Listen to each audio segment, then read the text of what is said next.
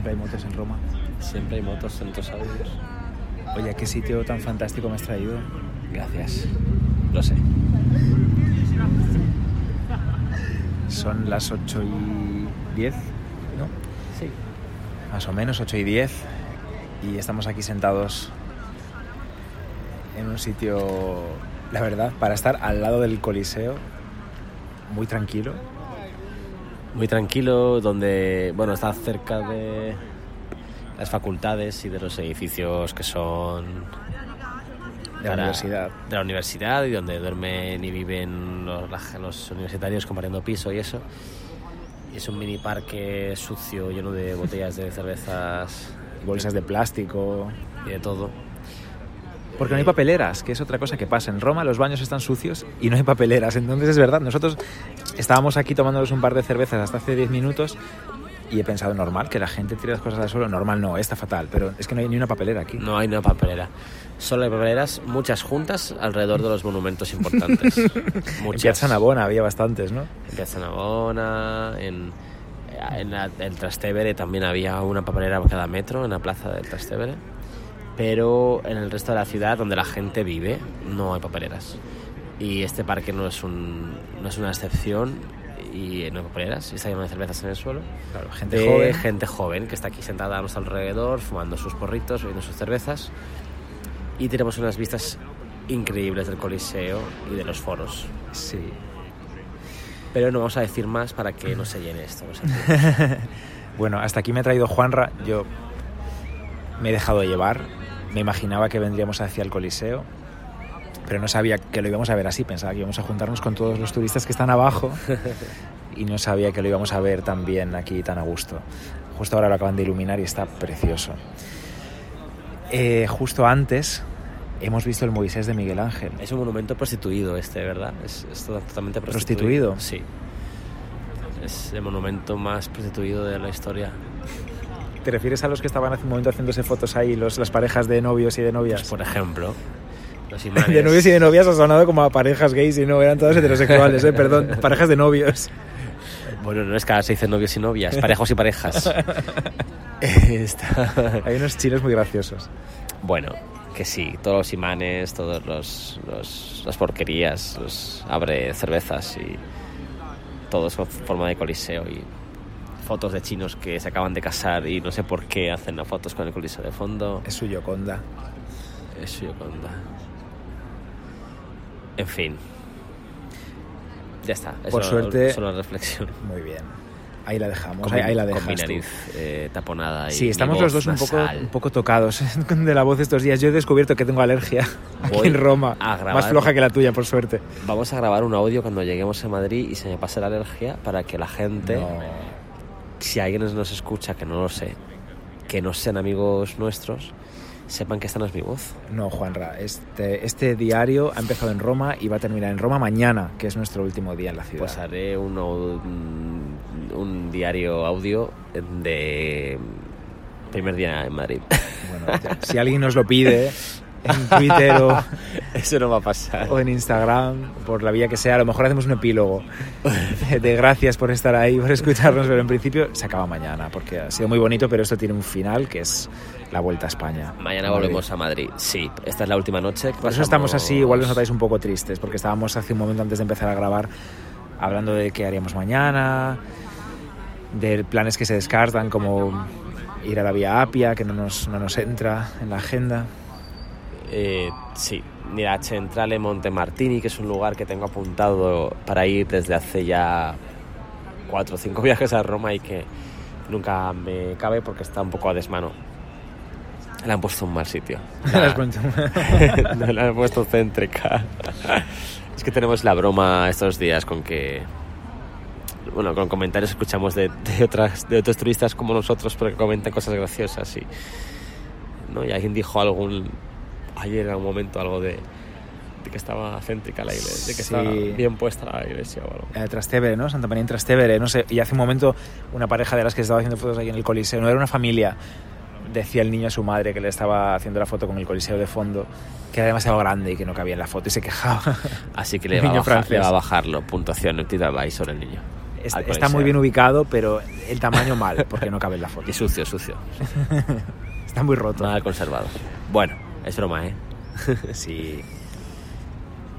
Que en realidad hemos dado al rec para... Para contaros el Moisés, para contaros dónde contaros está. y contarnos el Moisés, que venimos de verlo, sí. Como todas las iglesias de Roma, no hay que pagar para verlo y aquí te avisan de que no pagues, que si alguien te pide, te pide dinero por ver el Moisés no pagues porque no es nada oficial, pero se ve que hay alguna especie de timo o algo y hay carteles fuera avisándote de que no des dinero a nadie por verlo. Había muy poquita gente, estábamos tranquilos también allí Sí.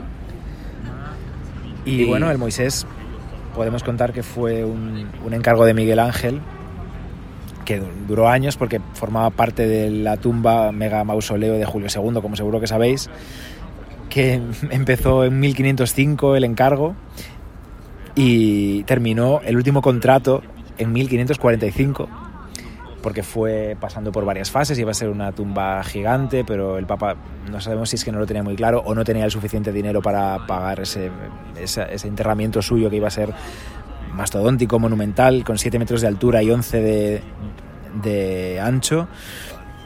O es que sus sucesores, cuando ella, cuando ella murió, no querían invertir dinero en eso, pero Miguel Ángel tuvo que ir evolucionando su, su proyecto de mausoleo a algo un poco más discreto, que es en lo que ha quedado al final, con un Moisés muy grande y otras dos esculturas que parece que también son de mano de Miguel Ángel, que están a los dos lados del Moisés, y el resto del grupo está Este sonido, pasando... este sonido es para mí típico del viaje a Italia.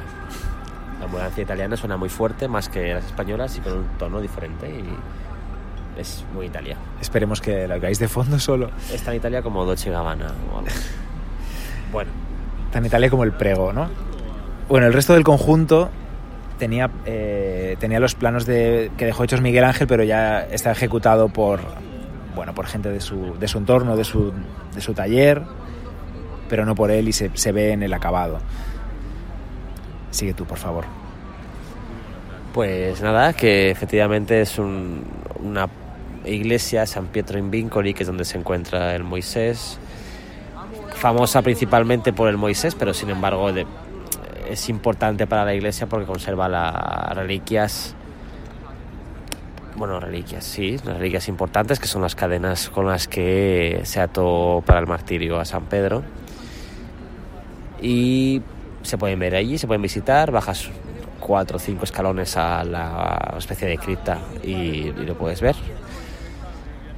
Y tiene efectivamente el Moisés, es una iglesia que se funda pri- primeramente en el siglo V, cuando llega a la iglesia católica esas cadenas que estaban en manos de, creo, alguien de la política romana, ¿no? si no me equivoco. Y ¿qué? Pues que fundan esta iglesia, como digo, y que es una iglesia que pudo haber llegado a ser mucho y se ha quedado en, en prácticamente nada. Cuando entras ya claramente percibes que es una iglesia no acabada, con un programa decorativo menos que a medias, con unas columnas, eso sí, elementos arquitectónicos sacados de otros edificios en ruinas de la antigüedad clásica que lo enriquecen bastante y en cuyo, bueno, en uno de las, eh, en cuyo transepto en el lado derecho está esta, esta tumba venida también a menos. Que no iba a estar ahí, no era, no era la ubicación original. La ubicación original en el el coro. centro de, sí, en el centro del- de la basílica, de la iglesia. Y el Moisés en sí es una escultura potente, muy potente. La leyenda cuenta que el propio Miguel Ángel cuando la termina la golpea y le dice, ahora habla. Sí. Yo no sé si la golpeó pensando ahora hablo o la golpeó pensando por fin he acabado este Puto proyecto. Julio II, puto Julio II. Por fin ha acabado este proyecto, no, porque parece ser que la escultura la acaba en 1515 y como tú acabas de decir, hasta 1541 todavía sigue dando 45. vueltas el contrato, que si sí, que si no, que si menos, más grande, más pequeña. Un coñazo para Miguel Ángel, el pobre. Que además tenía a la vez encargos importantísimos, evidentemente, que tenía que sacarla adelante y no este. En fin, la Como San Pedro del Vaticano, por ejemplo. Claro, la escultura en sí, lo que te decía, que es una escultura potente de un señor sentado que todos tenéis en mente. Tocándose la barba con una mano, la otra cerca de la rodilla. sobre el cerca, abdomen. cerca del abdomen, sí. Sí, con las tablas de la ley bajo el brazo derecho. Es una persona enfadada porque está viendo a su pueblo eh, adorar eh, y caer en la idolatría por adorar a, a- a dioses Paganos. paganos, paganos. Y la escultura en sí es potente, claro, porque es un parecido al David. El David, el David tiene su rabia contenida, pues también la tiene Moisés, pero transmite muy bien esa rabia a través de la musculatura y del gesto en la cara. Sí, las, las venas marcadas, el gesto contenido, pero hacia, hacia adentro, ¿no? Sí, Las curvas sinuosas. sí.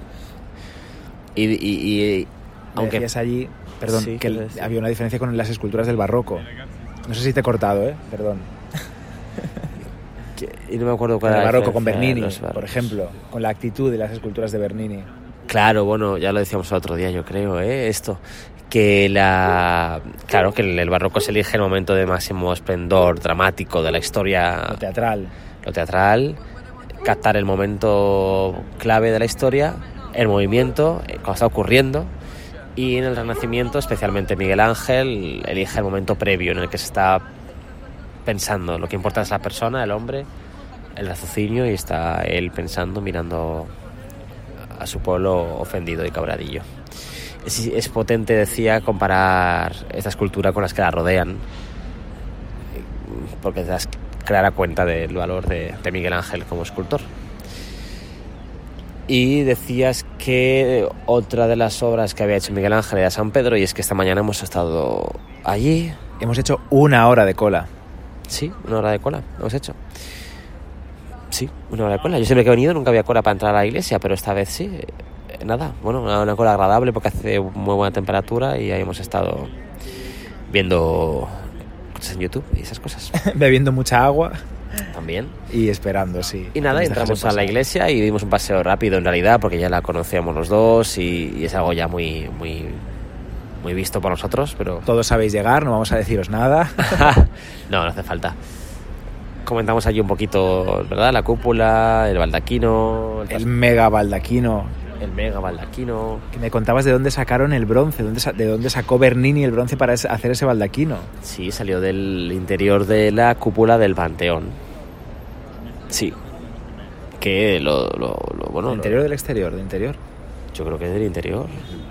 A lo mejor del exterior. Yo creo No lo que- sé. Yo creo que del interior o del exterior. No lo sé. Del panteón, en todo caso. Del Panteón. Que alguien nos lo diga, que nos escriba un- alguien si nos escucha. Si alguien nos escucha, pues que nos escriba. Oyentes sabios, amigos. Claro. Arroba JRA-SM, arroba Bernardo Pajares. Bueno, y que... ¿Qué? No sé qué estaba diciendo. El baldaquino, que lo comentamos allí, que parece que se mueve, ¿no? Porque imita la tela, como, como cuelga, parece que está agitado por el viento, a pesar de que es enorme, esas columnas gigantes, es- esos angelitos que son más grandes que tú y que yo, de grandes. Y todo llenito de abejas, de nuevo. Porque se lo encarga Urbano VIII. Que era Barberini. Barberini, sí. El del palacio del primer día. En fin, pues eso. Dimos un paseito por allí, vimos unas tumbitas. Vimos las tumbas de los papas, que no habíamos estado ninguno de los dos ahí. En la cripta abajo, no. Las tumbas de los... Estado. Sí, eso es, la cripta. Es verdad. Y bueno, evidentemente es una visita obligatoria. No, evidentemente. Sí. Y luego ya salimos, comimos allí cerca, ya os contaremos. Vimos por sorpresa la tumba de Bramante. De Bramante, no, perdón, de Borromini. Y ya allí, está. Y Moisés. Y ahora que cerquita. Y ahora vamos a dar el día por terminado. Vamos a pensar qué hacemos para cenar. Vamos a seguir mirando un ratito más el Coliseo iluminado, ¿verdad? Sí. A encontrar una papelera en Roma para tirar nuestras dos Peroni vacías. Y ya está. Mañana, último día, nos enfrentamos ya a un paseito por la mañana. Tres iglesias más. Es que, es que nos quedan todavía iglesias por ver. Es que esto no, es un no acabar. Y hacia las tres iremos ya hacia el aeropuerto. Y vamos a ver Quirinale, Santa María del Popolo. Sí. Y, si entraremos al Panteón. Lo conseguimos entrar al Panteón porque hemos probado dos o tres veces. Porque tenemos que comprar un par de cositas Y por hay allí también. cola, hay cola todo el rato. Bueno, besos a todos, compañeros del museo, amigos. Un abrazo a Gracia, fuerte.